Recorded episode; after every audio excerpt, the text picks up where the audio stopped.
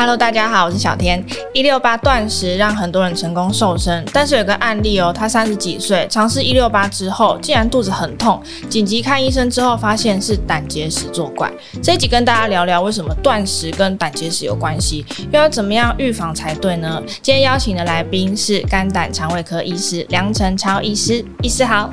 小天好，各位观众朋友大家好。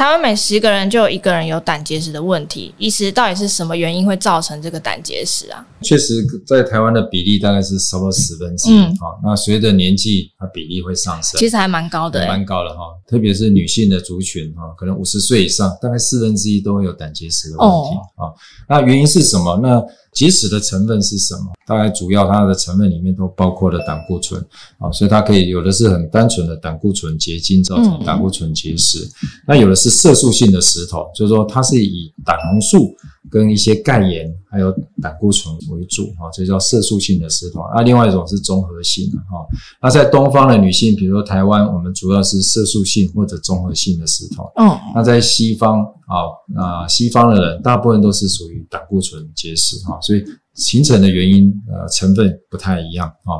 那色素性石头或者刚刚讲这种啊，以这个胆红素啦、钙盐、胆固醇为主的这种色素性石头呢，它跟遗传会比较有关系。哦。所以常我们往往会看到，哎，怎么一家好几个人都有胆结石啊？那这种就是属于跟啊色素性石头为主。那这种石头它就很黑很硬。有时候我们用内视镜去取总胆管的结石会比较费力哈，因为它比较难抓碎粉碎掉哈。那如果是胆固醇结石，它就比较软，所以在外观上它比较黄黄的，比较软哈，比较不一样哈。结石的成分里面，刚刚提到都有一个叫胆固醇哈，所以当然有人会想说，那是不是我胆固醇过高呢，就容易造成这个胆结石呢？其实也不是这样的哈。那我们在胆囊里面啊，在胆汁里面呢，它有胆固醇。那主要有胆汁、胆盐这些哈。那当你的这个，比如说你胆固醇过饱和哈，可能胆固醇量高，胆汁的量不足，嗯，那就容易让这个它的胆固醇过饱，就容易产生结晶，哦、结晶下来就是所谓的胆固醇结石。所以是浓度的问题。浓度的问题。那有些人就是刚刚讲的，可能是遗传的，它还有一些胆红素。胆红素是哪里啊？就红血球破坏后产生的胆红素。那这些也是会从。肝脏运送出来，嗯，那这些胆红素再加上一些钙盐、胆固醇，再加上一个条件让它过饱和，结晶就会留下来。所以刚刚我们案例提到了这个断食跟胆结石有关的原因，就是因为这个浓度吗？哎，这个跟浓浓度有关系哈。但是是不是断食容易造成产生胆结石呢？这个其实目前我想还有争议，因为像有一些案例，我仔细一看是它原来就有胆结石啊，那这个可能是凑巧，也不一定是一六八造成的。嗯嗯。哦，那会不会？一六八或者这个间歇性断食就容易造成胆结石，然后那我们常讲说这个断食，你就看它断食多久嘛，哈，像说其实我们所谓的早餐，早餐这个英文就叫做 breakfast，嗯。啊，打断断食叫 break 啊，fast 就是断食，打断断食就是早餐，所以我们睡一觉起来吃的第一餐就叫做 breakfast，嗯，不管你几点吃。那这些做一六八的人，他只是他的早餐可能相对说他的第一餐是晚一点，可能是十一点、十二点，他也不至于说都是完全断食，所以他还是会吃东西啊。因为有些人是认为他断食太久，他是胆囊不不收缩，不会排出胆汁，所以造成这个可能结晶就容易在里面成型哦。我想这个十六小时都不是很久了，嗯，你平常睡觉就十二小时没吃东西，就是在做断食。你再多个四小时，接着你就会吃东西了。在我认为是一六八断食，不会说造成结石容易产生。就除非你是真的很长时间的断食，对，不让胆汁释放出来，胆囊里面的胆汁，嗯，肝脏排的胆汁还是会下来，但是胆囊里面的胆汁，哦，你可能造成它浓度过高，嗯，那就可能容易刚刚讲的过饱和的情形容易产生啊，或者是你的断食的方法，你选择的第一餐，你就是食用这些很低脂肪。就是可能是高碳水为主，嗯，脂肪很少，那你也不利于胆汁的排放。哦。假设你是这种情形的话，还是容易造成结石的产生。那如果想有人问说，哎，医师，我就是想要选择一个更安全的断食方式，医师会建议怎么做啊？当然也是看自己能够承受的程度了哈。比如一六八来讲，相对还算是安全，嗯嗯嗯，也不至于会造成低血糖，因为我们想要断食的目的就是希望启动我们的脂肪。燃烧脂肪，嗯，达到可能瘦身或者健康嘛。间歇性断食对胰岛素阻抗的改善也是有帮助的哈。只要你本身不是糖尿病，正在服用降血糖的药物，其实这种一六八的断食还是相对还相当安全。所以是一六八或是那种十二十二断食法，其实都还算安全的。那当然，如果你有想要做这样的断食，也许你可以先做个检查，嗯、先看看是不是自己有胆结石哦。如果有的话，你可能就知道多注意啊，有没有在这个断食期间可能造成胆囊发炎。所以，如果他原本就有这个胆结石，那他又做了这个间歇性断食，他有可能会加重这个病况吗？呃，这个也是没有一些很好的研究去去证明这些是不是会增加胆结石的发生、胆囊发炎的机会。我们知道有胆结石的人是不是造成一定会造成胆囊发炎？大概七成的人可能一辈子都没有症状哦，大概百分之三十你可能会经历过急性或慢性的发炎。好，所以也不是每个人有胆结石都会有发作。那是怎么样子的人容易有事啊？呃，容易有事，真的也跟石头的大小也不一定有关系哦。对，不是说石头越大颗或是越多，不一定。有些人两公分很大颗，他也不会堵到那个胆管。就是我们会胆囊发炎，就是胆汁要流出去，接到十二指肠那个管子，如果有石头堵塞，造成这个胆汁出不去，它整个压力大，胀起来会发炎，会疼痛。那通常结石呃，有时候不大不小，反而容易卡住哦。你可能零点五一公分容易卡住，有时候里面结个两公分，它也掉不太出去，就跟膀胱结石有点像。有时候很大不一定出得去 啊，所以也不在于大小。嗯，所以什么时候会发作也很难说，很难说。如果喜欢我们这一集的早安健康 Podcast，记得订阅我们，然后留下你的五星好评。还有其他想听的内容，也可以留言告诉我们哟。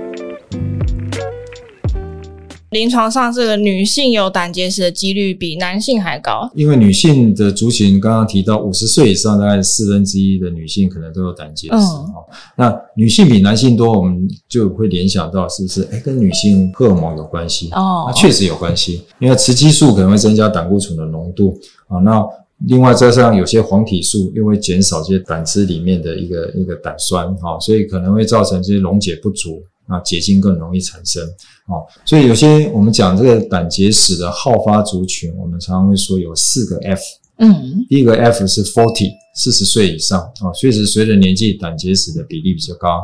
第二个 F 就是 female，就是女性，嗯啊，第三个 F 呢就是 fertility。啊，fertility 就是它生产很多次，就多产啊，比较比较生育比较多胎的，这也是高危险群。嗯，第四个 F 就是 fat，肥胖。哦，哦，那当然你会想联想到可能肥胖的人他的饮食饮食有问题，或者他的胆固醇比较高，嗯，这些都是可能。那如果有点担心说，哎，自己可能是这些的危险族群之一，我们要怎么样发现自己有没有胆结石？因为像刚刚医师说，可能你一辈子也有可能你都没有发现自己。是，是，确实有些人发现胆结石是他有症状，嗯，出现了急性胆囊炎了，好，所以我们现在提一下胆结石造成的胆囊炎会有什么症状啊？肝脏在我们的右上方，在肋骨包覆着，那胆就在它的下方哈，所以一般胆结石比较典型的症状可能是右上腹痛啊。但是往往会痛到中间来，会辐射到中间来哈。那它的症状就是会闷闷胀胀。因为通常刚刚讲的这个为什么会发炎，胆囊会发炎，就是它可能胆管阻塞了。胆管阻塞的胆囊通常会胀起来。所以有些人来门诊，他只是上腹痛啊，那有时候会以为是胃痛啊，因为有时候不是那么典型，就在右上腹啊。那通常它会闷胀，然后会辐射到后面，所以医师会透过一些问诊，然后或者理学检查。啊，然后去评估有没有可能胆结石的发生哈，所以有人就是这样去发现到，那其他人多少是在健康检查意外去发现。嗯啊，健康检查拍一个超音波啊，有胆结石啊。那通常有胆结石啊，要不要定期追踪啊？因为呃，这个刚刚提到胆结石也有可能会有一些合并症啊，除了胆囊炎、胆管发炎，甚至也会增加一些胆囊癌也好，或者胆管癌的风险哈。说可以的话，还是可以定期追踪啊。那有症状就要赶快就医啊，因为一旦你有急性胆囊炎，说要不要把胆囊切除？刚刚有有地方说啊，没有胆囊就没有胆汁啊。我们刚刚讲的胆汁是肝脏合成的，胆囊只是一个仓库。哦，那当然没有胆囊，我们可能刚开完刀后吃的油腻的东西，有时候可能比较容易会有那个脂肪变拉肚子啊。那因为可能身体还不知道还来不及运送那么多的胆汁出来啊。不过身体慢慢会适应，嗯，甚至我们开完刀后总胆管会略微扩张，可以帮你储存一些胆汁，以备不时之需。那通常这些症状在术后呢，慢慢慢慢会改善。所以说，如果发现到有胆结石，刚刚医师讲到有一个方式就是手术嘛，嗯、那还有其他的治疗方案吗？呃，常常有一些有一些偏方啊，常常说喝一些什么对、呃、什么排对排出那个结石排石法啊，什么海盐啊，或者一些油啊，还是什么之类的哈，那种哈，对于一些刚刚讲的色素性石头，通常是没有没有帮助的，因为这些就是很硬，它也溶不掉。哦，那胆固醇结石有没有可能溶掉？其实这个在西方人胆固醇结石比较多，我们啊台湾人比较少啊。那另外是确实这些也没有证明说他喝这个之后呢，他胆囊里面的。胆固醇结石会这样溶解掉？嗯，没有哦。我们有遇过一些病患有这样喝过，再来给我照超音波。嗯嗯，有喝之前喝之后其实都没有变化，结石还在。但是他说他马桶上有看到一颗一颗的。那那个到底是什么？那就是跟他喝吃的泻盐啊一些东西，哦，结晶结晶这样而已。了解。那预防方式呢？预防胆结石的方法大致上有哪一些？对，所以就是要避免肥胖，这些肥胖会带来相当多的一些毛病，新陈代谢以外。癌症的增加都有可能啊，那结石只是其中一小部分啊，所以啊要避免肥胖，那就可能另外就是刚刚提到的饮食哈，你常常让胆汁不分泌也不好，所以如果你吃的太清淡，所谓的清淡，你可能就是我要奉行要低脂要低油，可能变成饮食是刚刚讲高碳水化合物为主，嗯，好，那这些。都是还是容易增加胆结石的产生，所以还是尽量饮食均衡啊，然后选择适合自己体质的减肥方式。今天呢，谢谢医师来接受我们的访问，那节目我们就下次再见了，拜拜。